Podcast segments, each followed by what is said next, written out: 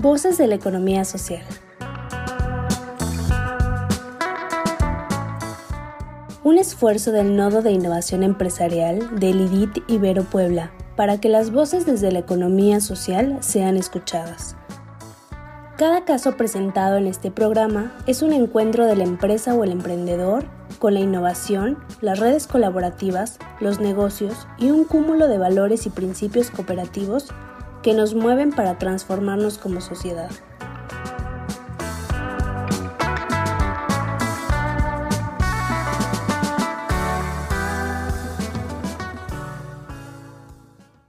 Hola a todos, bienvenidos una vez más al programa Voces de la Economía Social, un programa de formación a distancia dirigido a impulsores, capacitadores, orientadores y asesores de empresas en clave de economía social.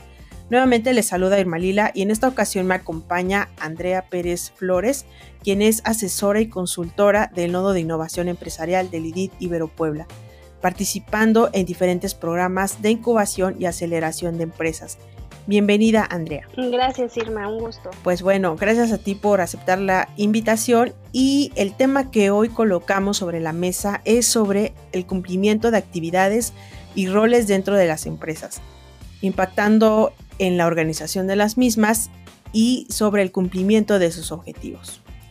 Andrea, de acuerdo a tu experiencia ¿Qué recomendaciones eh, puedes dar a las empresas o a los miembros de las empresas que están enfrentando este problema? Mira, justamente algo que yo considero fundamental en toda actividad, no solamente empresarial, sino también a nivel personal, es llevar este orden, pero sobre todo este orden que nos va a permitir en algún momento medir Bien dicen por ahí que lo que no se mide no se mejora y lo que no se mejora no se resuelve, ¿no? No sé si va exactamente con esas palabras, pero la intención de esta idea que quiero compartir es que justamente si tú no tienes ese control o no llevas ese orden, difícilmente vas a poder medir qué ha funcionado y qué no ha funcionado e identificar estas áreas de oportunidad en donde no estás abordando de manera eficiente o eficaz estas problemáticas, ¿no? Entonces considero que es un tema fundamental para todo quehacer empresarial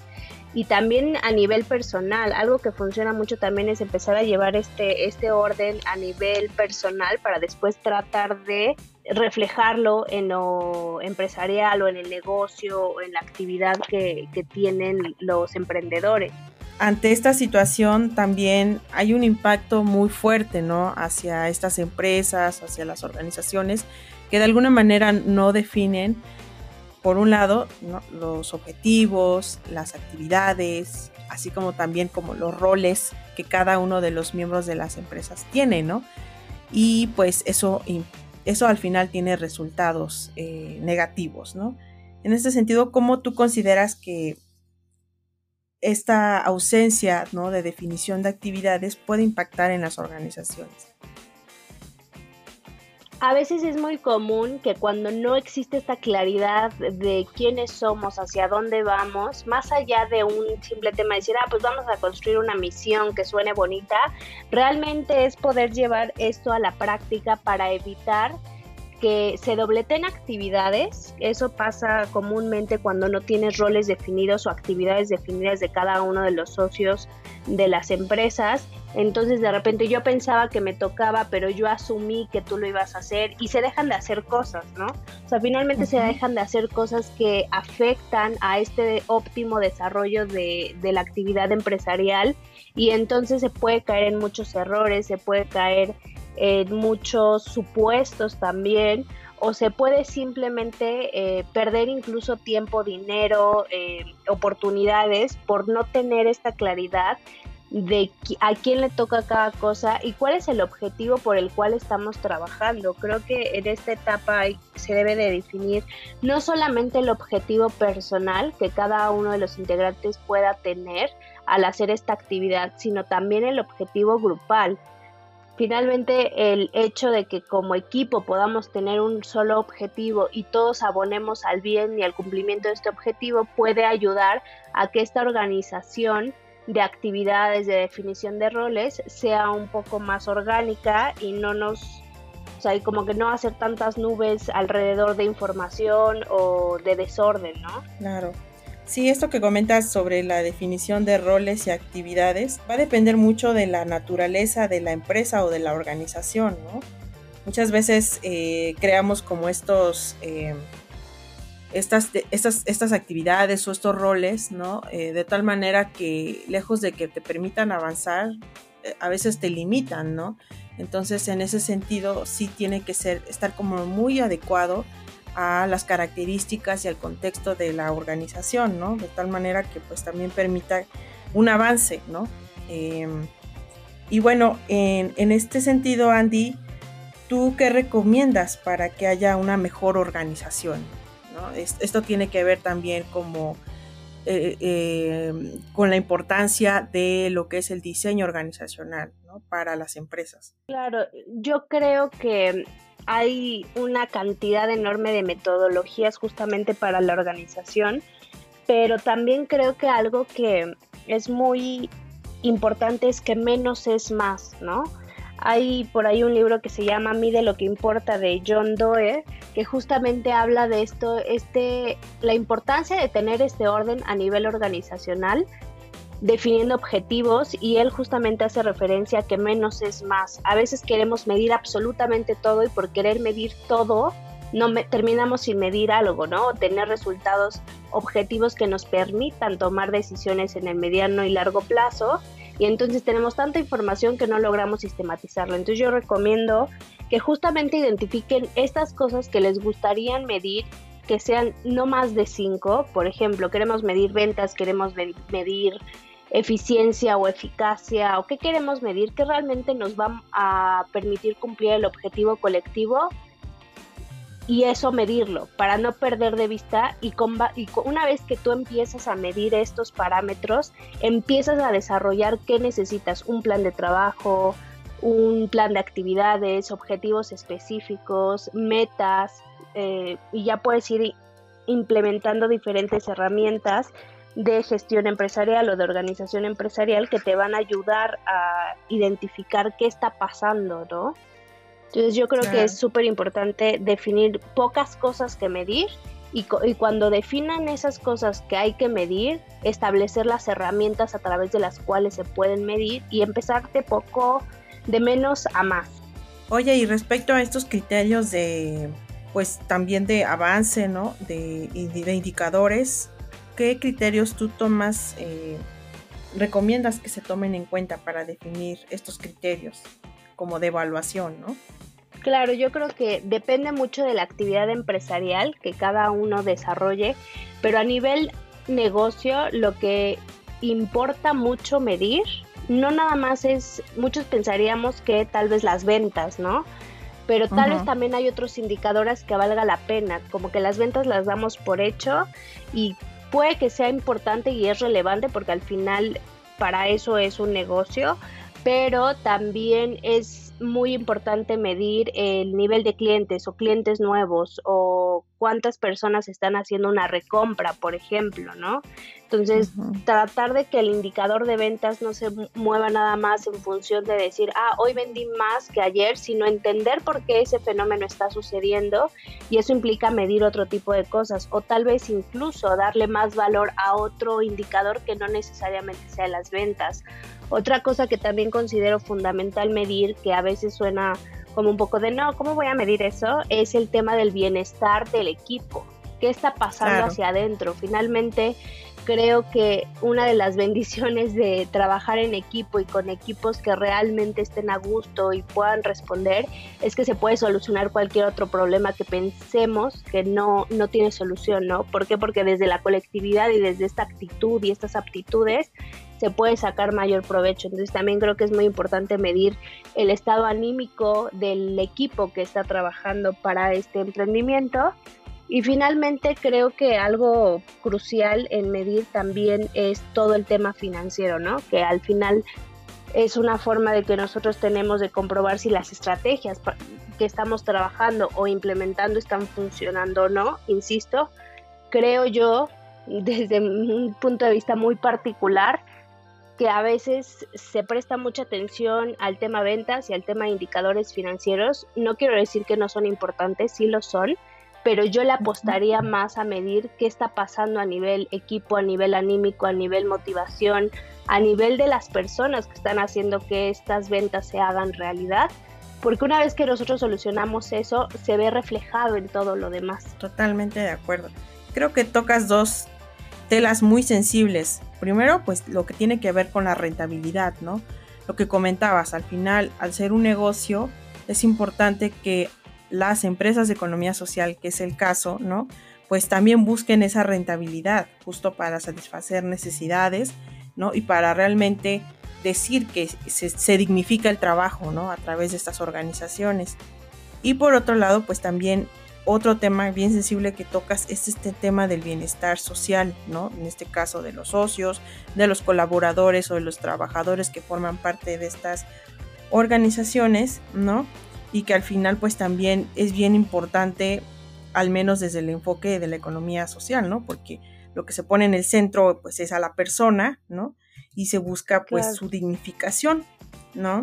Y también esto centrado no solamente, por ejemplo, a los miembros que forman parte del grupo, ¿no? Sino también hacia afuera, ¿no? Que haya hacia afuera, hacia los proveedores, hacia los clientes, ¿no? Sí, es fundamental porque al final la empresa no solamente está constituida de la persona o del equipo central, finalmente entran demasiados actores, proveedores, clientes, eh, las mismas instituciones, si hay algún inversionista, si hay, este, incluso en este esquema de empresas de economía social, la familia de los socios, ¿no? O sea, finalmente son parte de toda esta red de bienestar extendido, por así decirlo. Totalmente de acuerdo. Y bueno, ya también viendo como un poco los, efectos, ¿no? Y cómo impactan las organizaciones que no se tenga definido eh, estos roles y estas actividades, así como también el cumplimiento, ¿no? Como, como bien ya lo comentábamos, pues pueden estar definidas, pero si no se llevan a cabo no tiene, no tiene sentido, ¿no? es como un mero accesorio ahí, pero que no se está pues respetando, ¿no? Y eso al final también genera problemas internos muy fuertes dentro de la organización y también hacia afuera. Sí, o sea, creo que finalmente algo que es muy valioso en muchas metodologías de gestión empresarial es justamente que estos objetivos o este orden esté enfocado en resultados que puedan ser medibles en el corto plazo.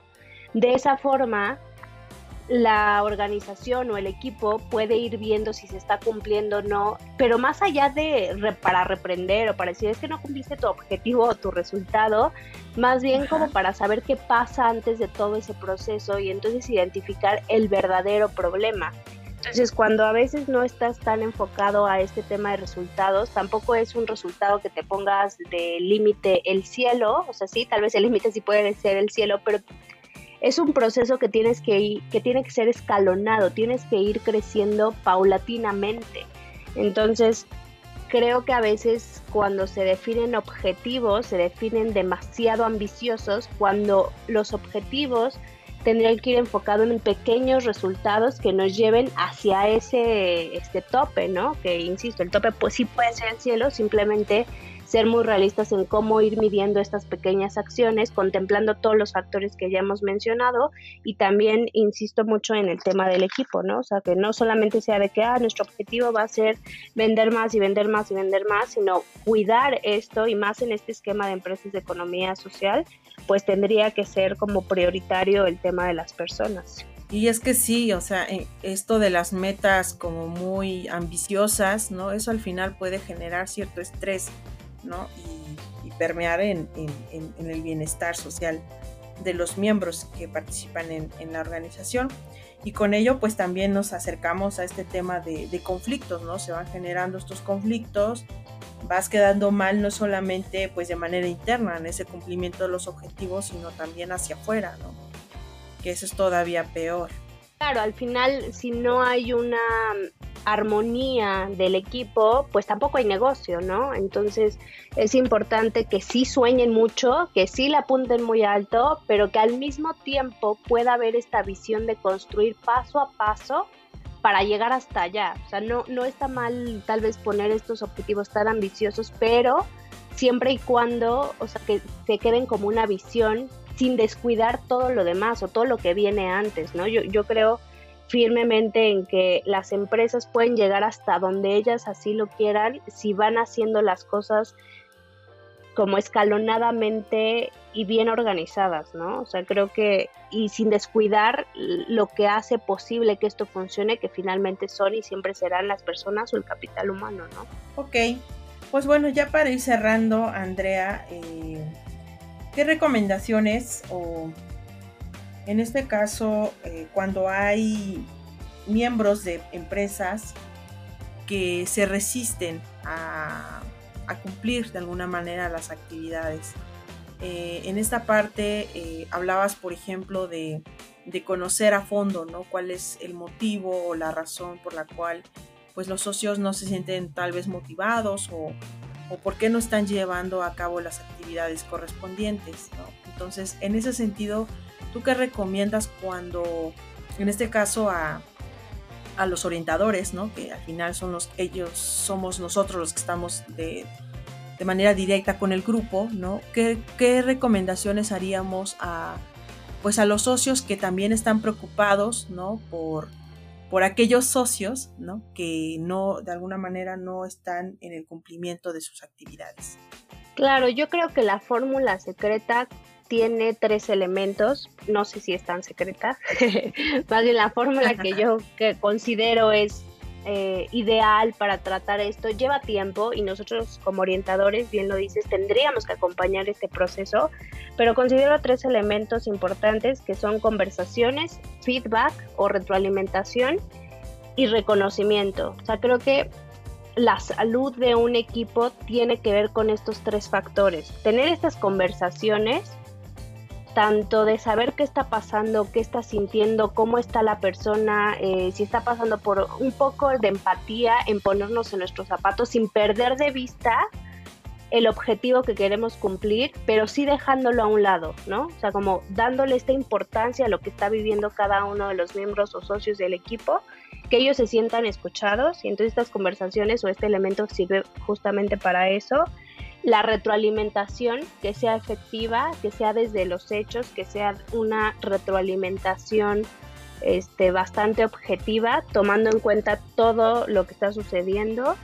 Este, y el reconocimiento, también creo que al final como personas buscamos este reconocimiento de manera incluso a veces subconsciente, ¿no? O a todos nos gusta que nos reconozcan por las cosas que hacemos y lo que sale bien este, esto no quiere decir que todo el tiempo estemos aplaudiendo todo, no, pero sí que haya este reconocimiento a nivel equipo de decir hemos logrado hoy esto y es un logro que no es de una persona, sino de la suma de estas personas, de todo el equipo y mantener esa motivación a veces es complejo, pero considero que esos factores son clave para el desarrollo de cualquier equipo efectivo. Muy bien, Andy. Pues muy, muy eh, valioso estos tips que nos comentas. Y bueno, pues yo creo que con eso cerramos. Te agradezco mucho tu participación, Andrea. No, hombre, ¿de qué? Con mucho gusto. Y bueno, agradecemos la atención de quienes nos están escuchando y esperando que nos escuchen en nuestro próximo episodio. Hasta la próxima.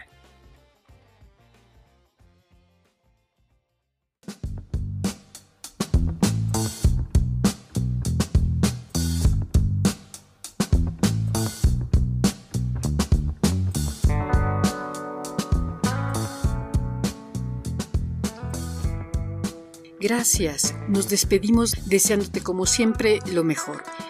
Síguenos también por Facebook, Twitter o LinkedIn.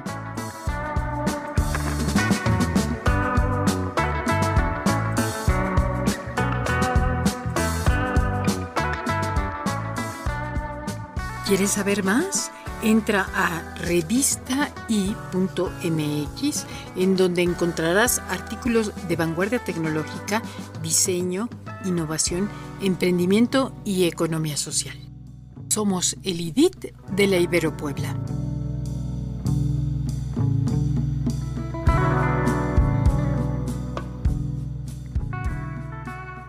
Voces de la economía social. Otra economía es posible.